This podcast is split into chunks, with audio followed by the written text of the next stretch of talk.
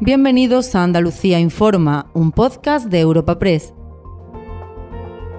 Hoy es 21 de febrero y estas son algunas de las informaciones más destacadas en nuestra agencia. Nuevo guiño al andalucismo en la concesión de las medallas por el 28F.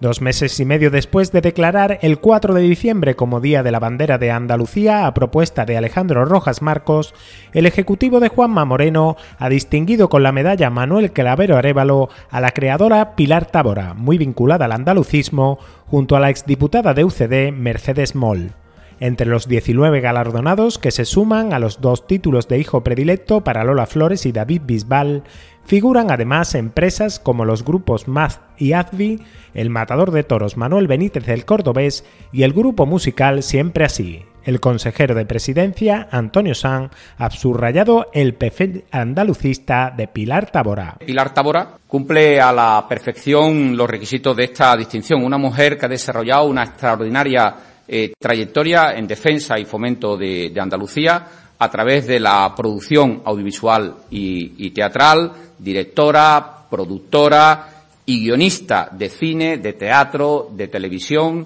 feminista, andalucista, pertenecido a, tanto al Partido Andalucista como a Izquierda eh, Andalucista y es una auténtica pionera en su sector que ha sabido mantener el importante legado de, su padre, ¿no? del dramaturgo Salvador Tábora.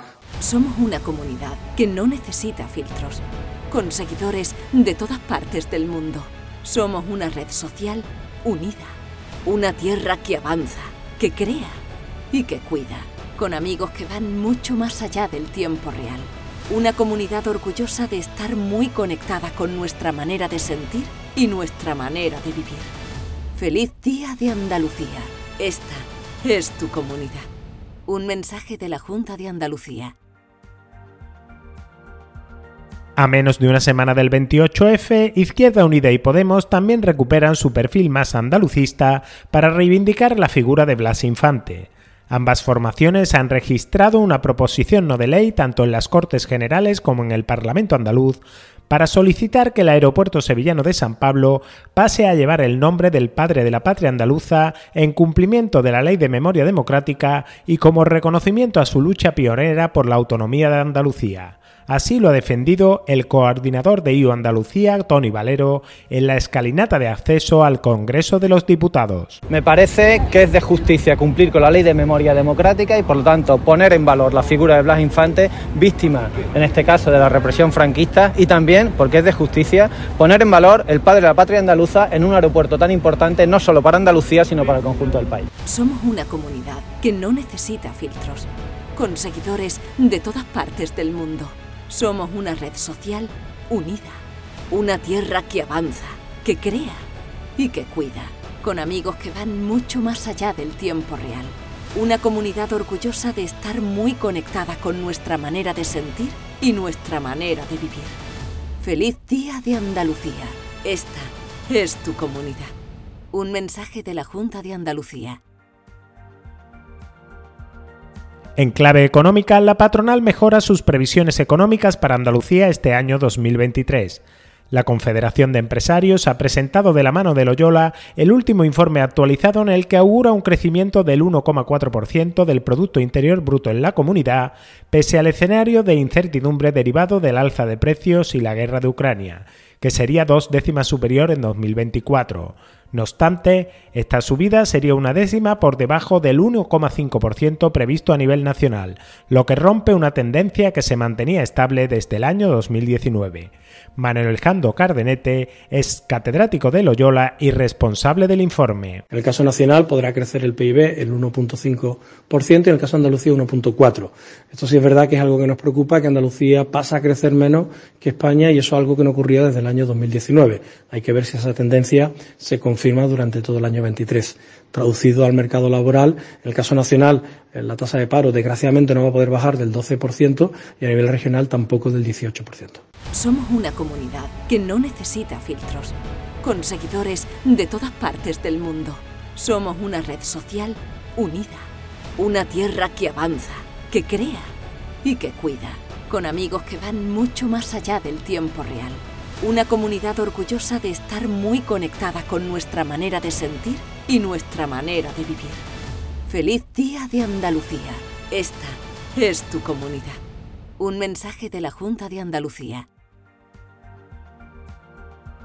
Algeciras levanta la voz contra el aislamiento ferroviario, un día después de las dimisiones del presidente de Renfe y la secretaria de Estado de Infraestructuras por el error en el diseño y dimensiones de los nuevos trenes para Cantabria y Asturias. Dos plataformas de la localidad algecireña han convocado una concentración el próximo 28 de febrero ante el Congreso de los Diputados para exigir soluciones al aislamiento ferroviario de la comarca del Campo de Gibraltar. José María de la Cuesta, portavoz de los convocantes, defiende que la situación de Algeciras es mucho peor que la provocada por la chapuza de Renfe en Asturias y Cantabria. La chapuza de los trenes, gálibos y túneles en Asturias y Cantabria es una simple anécdota infantil frente al esperpento chabacano y a la barbarie bolivariana que representa la línea férrea Algeciras-Bobadilla. Una infraestructura no olvidemos que construyeron los ingleses en el siglo XIX. Somos una comunidad que no necesita filtros, con seguidores de todas partes del mundo. Somos una red social unida, una tierra que avanza, que crea y que cuida, con amigos que van mucho más allá del tiempo real. Una comunidad orgullosa de estar muy conectada con nuestra manera de sentir y nuestra manera de vivir. Feliz Día de Andalucía. Esta es tu comunidad. Un mensaje de la Junta de Andalucía. Y al cierre, los bomberos andaluces desplazados a Turquía siguen relatando su experiencia en las labores de rescate tras el terremoto apenas 24 horas después de que un nuevo seísmo de 6,4 de magnitud en la escala de Richter haya causado al menos 3 muertos y 700 heridos más en la zona, la Diputación de Málaga ha recibido a los equipos que han trabajado sobre el terreno que han alertado de los riesgos que afrontan las víctimas una vez que se retira el foco mediático de la catástrofe. Así lo explica María García Fernández en nombre de los desplazados a la zona cero. La tragedia empieza ahora ha empezado cuando el terremoto se inició, pero la tragedia de muchas familias, de su supervivencia y de la recuperación de su vida empieza ahora. En las poemergencias suelen suceder muchos eventos que en algunos casos son más graves, otros menos graves, pero por ejemplo, al no tener infraestructura, pues el tema de la potabilización de agua es un problema, el descontrol, el que hay familias tan desestructuradas, que hay niños que están sin padres que no tienen un control directo para que no haya personas malas que puedan hacer ciertas actividades con ellos. Somos una comunidad que no necesita filtros, con seguidores de todas partes del mundo. Somos una red social unida, una tierra que avanza, que crea y que cuida, con amigos que van mucho más allá del tiempo real. Una comunidad orgullosa de estar muy conectada con nuestra manera de sentir y nuestra manera de vivir. Feliz Día de Andalucía. Esta es tu comunidad. Un mensaje de la Junta de Andalucía.